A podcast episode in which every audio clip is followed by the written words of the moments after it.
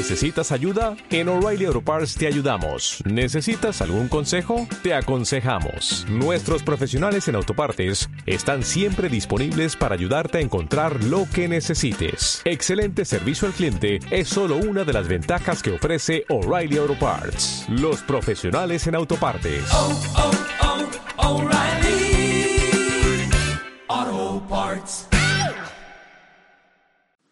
Por la señal de la Santa Cruz de nuestros enemigos, líbranos, Señor Dios nuestro.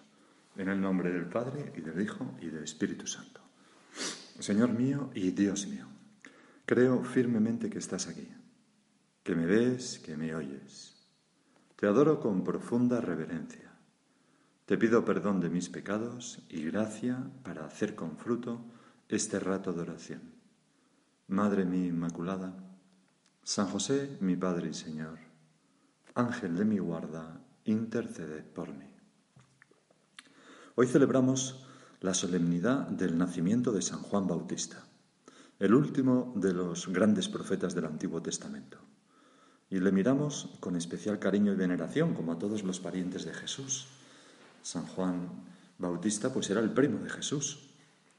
Además, San Juan tiene el privilegio de tener dos fiestas en el calendario y, es el único santo del que celebramos su nacimiento, igual que hacemos con Jesús. Por eso, todas estas cosas nos llevan a entender aquello que tú, Señor, dijiste de él, de que entre los nacidos de mujer no hay otro tan grande en el reino de los cielos como Juan. Es un santazo. En la primera lectura hay una profecía de Isaías que nos recuerda su grandeza. Fíjate que San Juan tiene una profecía que habla de él, como si fuera como el Mesías, tiene tantas profecías, ¿no? Hay un, una unión estrechísima entre Juan Bautista y, Jesús. La profecía está tomada del capítulo 49 de Isaías y dice, y se recoge en la primera lectura de la misa de hoy. Dice así Isaías, el Señor, bueno, más bien es Yahvé por boca de Isaías, dice, el Señor me llamó, está, está poniendo como en boca de esa figura que es Juan el Bautista estas palabras, ¿no? El Señor me llamó desde el vientre materno. ¿Te acuerdas cómo en la visitación de María, su prima Santa Isabel, María llevaba a Jesús dentro de su seno y, y, entonces el Espíritu Santo inunda a Isabel y el niño salta de gozo en, en su seno, el hijo de Isabel, que es Juan? Pues se está cumpliendo esto. El Señor me llamó desde el vientre materno de las entrañas de mi madre y pronunció mi nombre. Juan es su nombre. Hizo de mi boca una espada afilada. San Juan mmm, tenía aquella predicación que cautivaba a todo el mundo y que llevaba a la conversión a las personas. Me escondió en la sombra de su mano. Tantos años estuvo retirado en el desierto en la intimidad con Dios.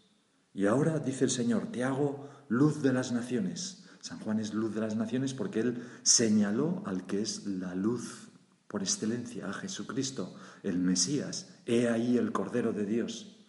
Con él empieza, ¿no? a manifestarse el Señor. El Evangelio, lógicamente, nos habla en la fiesta de su nacimiento, pues de eso, de su nacimiento. Y ahí ya se vislumbra la excepcionalidad de este niño que iba a ser Juan. Voy a leer el Evangelio. Isabel a Isabel se le cumplió el tiempo del parto y dio a luz un hijo.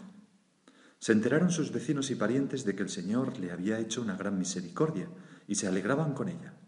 A los ocho días vinieron a circuncidar al niño y querían llamarlo Zacarías, como su padre. Pero la madre, recuerdo que Zacarías estaba mudo, no por no haber creído al ángel en el templo que le dijo que iba a tener un hijo. Pero la madre intervino diciendo, no, se va a llamar Juan. Esto era algo inaudito porque las madres no elegían el nombre de los hijos y además, o al menos no delante de los demás, quizás hablando con su marido sí, no lo sé, pero mmm, además mmm, los judíos ponían eh, el nombre de personas de su propia familia siempre a los hijos. Y le dijeron, ¿ninguno de tus parientes se llama así? Entonces preguntaban por señas, no se fían de la madre, al padre cómo quería que se llamase. Él pidió una tablilla, estaba mudo, y escribió, Juan es su nombre. Y todos se quedaron maravillados. Maravillados da a entender que no, que, que, no, no, se vieron uno al otro, ¿no? Cuando dijeron que Juan Inmediatamente se le soltó la boca y la lengua a Zacarías y empezó a hablar bendiciendo a Dios. Los vecinos quedaron sobrecogidos y se comentaban todos estos hechos por toda la montaña de Judea. Y todos los que los oían reflexionaban diciendo, pues ¿qué será de este niño? Porque la mano del Señor estaba con él. ¿Qué será de este niño? Porque la mano del Señor estaba con él. Este es Juan. Juan que está llamado a cosas grandísimas. Juan, el que preparó los caminos del Señor, el que señaló a Jesús como el Cordero de Dios, el que lo bautizó, el que tuvo aquel éxito arrollador de tal manera que venían soldados, fariseos, el pueblo a preguntarle qué tenían que hacer, el que era admirado por el mismo rey de los judíos, el rey Herodes. Pues este, este personaje tan insigne que es como un nuevo Elías, como un nuevo profeta, se sabía a sí mismo, a pesar de todo este éxito, no dejó que se le subiera la cabeza, sino que se sabía que era nada más que el dedo que señalaba a quien era importante. Sabía que su misión era esa, señalar, que se sabía el precursor, pero nada más, y con una humildad inmensa exclamaba antes de conocer a Jesús, yo no soy el Cristo, detrás de mí viene uno a quien no merezco desatar las sandalias. Señor, ¿cuántas veces a mí se me suben los éxitos a la cabeza y me creo más de lo que soy? Porque me falta humildad, esta humildad de San Juan que te pedimos para todos nosotros, ¿no? Y luego, cuando ya ha señalado a Jesús y sus discípulos se empiezan a ir, ¿no? Le dicen, mira, que tus discípulos están con aquel que tú señalaste al otro lado, tal. Dicen, bueno, esposo es el que tiene la esposa. O sea, esposo es Cristo que tiene a la esposa, que es la iglesia. Las almas son de Cristo, no mías. El amigo del esposo, el que está presente y lo oye, se alegra mucho con la voz del esposo. Por eso mi alegría es completa. Es preciso que Él, Cristo, crezca y yo mengüe. Ese fue el lema de su vida. Señor, qué grandeza de alma. San Juan no se quedó con los discípulos, sino que en cuanto apareciste tú, los dirigió hacia ti.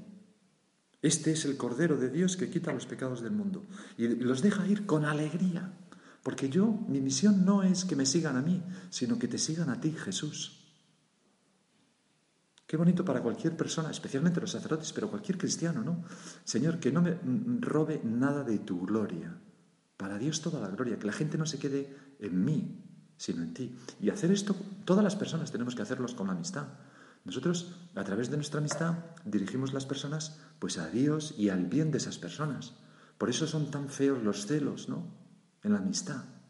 Es que esta amiga mía no quiero que se vaya con esta otra y que sea más popular con esta otra, pero por el amor de Dios, si nosotros lo que queremos es el bien de esa amiga y cuantas más amigas tenga mejor, pues que vuelen.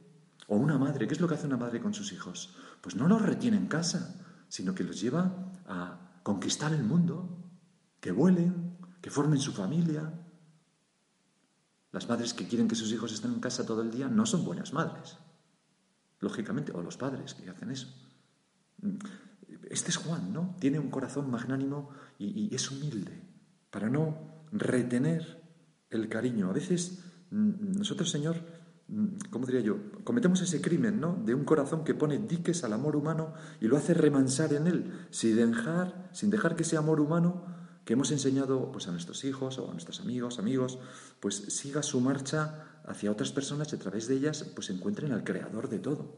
Por eso decía, decía San José María, ¿Las criaturas para ti? No, las criaturas para Dios. Si acaso, para ti, por Dios.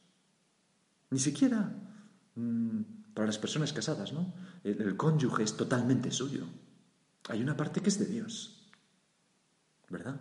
Bueno, todo lo es de Dios, ¿no? El fondo lo tengo en préstamo y los hijos se tienen en préstamo. qué bonita esta actitud de, de San Juan, ¿no? Qué humildad. Fíjate que de los doce apóstoles de Jesús, cinco, según mención expresa del Evangelio, habían pertenecido a la escuela de Juan, y es probable que los otros siete también. ¿Y, qué hace más adelante Juan? Pues en cuanto aparece Jesús, él empieza a disminuir en el Evangelio. En los dos, hay dos capítulos, en el 1 y el 3 de San Juan, que aparece y ya no vuelve a aparecer. Juan fue como un puente entre los dos testamentos, pero una vez cruzado, entre el Antiguo Testamento y el Nuevo Testamento, pero una vez cruzado ese puente, se derrumbó. De hecho, es muy bonito que la fiesta de San Juan se celebra seis meses antes del nacimiento del Señor y se celebra, coincide, 24 de junio, más o menos con el 21 de junio, que es el solsticio de verano, es decir, el momento en que los días dejan de aumentar y empiezan a disminuir. Mientras que el nacimiento de Jesús es el solsticio de invierno, el momento en que los días empiezan a aumentar. Con Jesús empieza a crecer la buena nueva. Y con San Juan eh, su estrella disminuye, ¿no? Su luz empieza a disminuir. El Antiguo Testamento se acaba y empieza nuevo. Es tan bonito. De hecho, San Juan, una vez que había cumplido su misión y señaló a Jesús, empezó verdaderamente a menguar hasta el punto de que al poco tiempo Herodes le, eh, lo encarcelaría y le cortaría la cabeza. San Agustín meditaba esta muerte del evangelista, contemplaba la cabeza degollada sobre la bandeja, se acordaba de esas palabras de Juan, es preciso que él crezca y yo mengue, y escribía, verdaderamente sufrió mengua el bautista al ser decapitado, mientras Cristo creció sin límites al ser levantado en la cruz. Pues Señor, nosotros te pedimos que también seamos instrumentos para que tú crezcas en las almas de los demás. No yo, que yo sepa también ser humilde, ocultarme y desaparecer, ponerme en un segundo plano. Esto es tan difícil, ¿no? Piensa, por ejemplo, un catedrático de universidad que, ve que sus discípulos se van a otra cátedra, pues le, sienta fatal. Un grupo de amigos en el que tengo pues un cierto prestigio y popularidad y de repente veo que, pues que esos amigos van con otras, no sé, empiezan como a arrimarse más a otro amigo, pues a veces nos entran celos y envidias. En cambio, Juan desaparece con elegancia. Decía San Juan Crisóstomo, tengo para mí que por eso fue permitida cuanto antes la muerte de Juan, para que quitado él de en medio, toda la adhesión de la multitud se dirigiese hacia Cristo, en vez de repartirse entre los dos. Porque un precursor, si no se oscurece, se convierte en enemigo. ¿Cuántas veces eh, pues el, segundo de una persona le roba, ¿verdad?, la titularidad a esa, otra persona. Nosotros, Señor, nos damos cuenta de, esta señal de gran nobleza y de alma y de humildad profunda que tenía San Juan, San Juan Evangelista, eh, Bautista. Te la pedimos ahora para nosotros, ¿no? Que yo sepa escribir mi vida a lápiz, de tal manera que aceptemos que alguien borre lo que nosotros hemos escrito, con humildad, que yo sepa aupar en mis hombros a los que me siguen. Eso en la propia familia, eso en mi propio trabajo profesional. Pues yo he llegado hasta aquí, pues mira, yo sé esto, a partir de aquí puedes crecer tú. No íbamos a ser como aquel mm, cocinero extraordinario, pero que cuando iba a hacer el plato estrella echaba los pinches de la cocina para que no, le copiaran el plato. Pues eso no es cristiano. Nosotros eh, eh, avanzamos, somos eslabones de una cadena, y como San Juan Evangelista, eh, Bautista, perdón, estamos felices de que otros empiecen la tarea donde nosotros la hemos terminado. Estamos felices de poder compartir nuestro conocimiento. Estamos felices de que nuestro tiempo, nuestro sacrificio, nuestro servicio sirva a otros para empezar donde nos hemos quedado. A veces esto lo hacen muy bien algunos padres, ¿no? Conoces, no sé, me viene a la cabeza eh, una madre que yo conocí, ¿no? Vivía en una casa con el suelo de tierra, en la huerta. Era pues una campesina y sus hijos, pues uno de ellos había, era doctor en filología y el otro había estudiado económicas. Me acuerdo que estaba en su casa y, ella con un orgullo, con los dientes así medio caídos, eh, una anciana ¿no? vestida de negro, me decía, con su acento, ¿no? Pues mis hijos, estoy súper orgullosa porque ella, este doctor, ¿sabe? ¿Sabe usted? Este es doctor, doctor en filología, el griego y todo eso.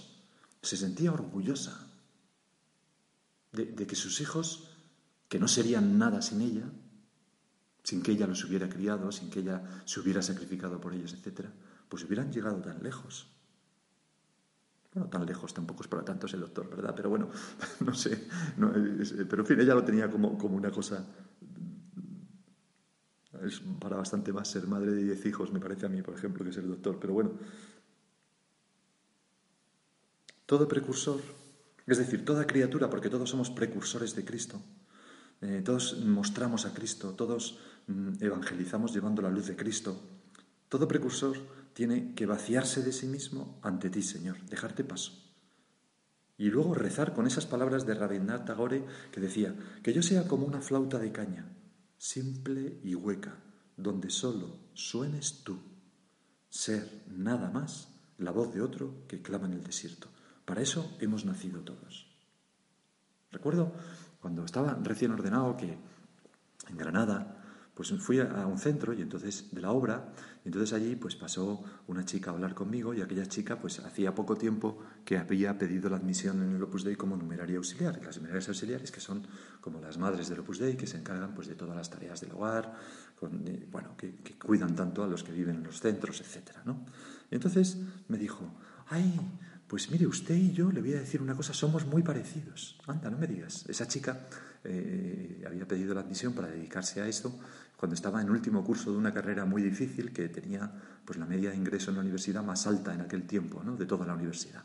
Bueno, y entonces me decía, sí, sí, somos muy parecidos porque, porque fíjese, tanto usted como yo hemos dejado, yo le conté mi profesión anterior porque me preguntó, ella me contó la suya, me dijo, pues tanto usted como yo hemos dejado nuestras profesiones para dedicarnos a cuidar a los demás. Yo, al hacerme numerario auxiliar para cuidar del cuerpo de los demás, de que estén cómodos, bien alimentados, con la casa puesta con gracia, limpia, etc. Y usted, al hacerse sacerdote y dejar su profesión para mm, cuidar las almas de los demás. Bueno, yo le dije que, le agradecía ese piropo, pero que yo pensaba que ella también cuidaba el alma de los demás, porque a través del cuidado de las cosas materiales tantas veces se llega al alma de las personas, ¿verdad? Pero me gustó mucho aquella, aquella cosa de esta chica. Realmente nosotros eh, subimos en nuestros hombros pues a los demás. ¿Qué, ¿Qué haría un estudiante de cualquier carrera sin su madre que le cuidara en casa? Tantos tantas mujeres y tantos hombres que, tienen un puesto relevante en una empresa, en el gobierno, etc. ¿Cómo podrían hacer eso si no tuvieran detrás pues el cónyuge, el marido la mujer que se ocupara más de otras cosas de los hijos de la casa? Pues sería imposible, ¿verdad? También en ese sentido podemos hacer precursor y hemos de hacerlo como San Juan, ¿no? Llenándonos de júbilo. Estas palabras que hemos leído antes, decía San Juan, esposo es el que tiene la esposa, el amigo del esposo, el que está presente y lo oye, se alegra mucho con la voz del esposo. Nos alegramos de que otras personas lleguen más lejos que nosotros. Por eso mi alegría es completa. Es o alegría es completa. San Juan se sentía pleno y lleno de haberte señalado, Señor, y de ya menguar. Es preciso que Él crezca y yo mengue. Pero lo dice con alegría. Pues esta, esta es mi tarea. Y esto mi tarea la de todos los hombres, ¿no? Y es muy hermoso. Decía San José María, no olvidéis que es señal de predilección divina pasar ocultos. Me da una gran alegría pensar que se puede vivir toda una vida de este modo. Dos puntos. Ser apóstol, ocultarse y desaparecer. Aunque a veces cueste, es muy hermoso desaparecer. Ilum porte crescere me autem que significa es necesario que él crezca y que yo disminuya. ¿Se cumple en San Juan lo que se cumplió en nuestra madre? Dios ama a los que son humildes. De, nuestra madre la Virgen, ella misma decía que Dios se ha fijado en ella por la humildad de su esclava. Y nuestro Señor dijo ese piropo tan grande de San Juan, de entre los nacidos de, mujer no hay nadie mayor que Juan, probablemente también por esa capacidad suya de olvidarse de sí, de ser humilde, de ocultarse y desaparecer y de empujar y aupar a los otros sobre sus hombros para que lleguen más lejos que Él. Vamos a pensar cada uno de nosotros si es esa nuestra actitud en nuestra vida. O'Reilly Auto Parts puede ayudarte a encontrar un taller mecánico cerca de ti. Para más información, llama a tu tienda O'Reilly Auto Parts o visita oreillyauto.com.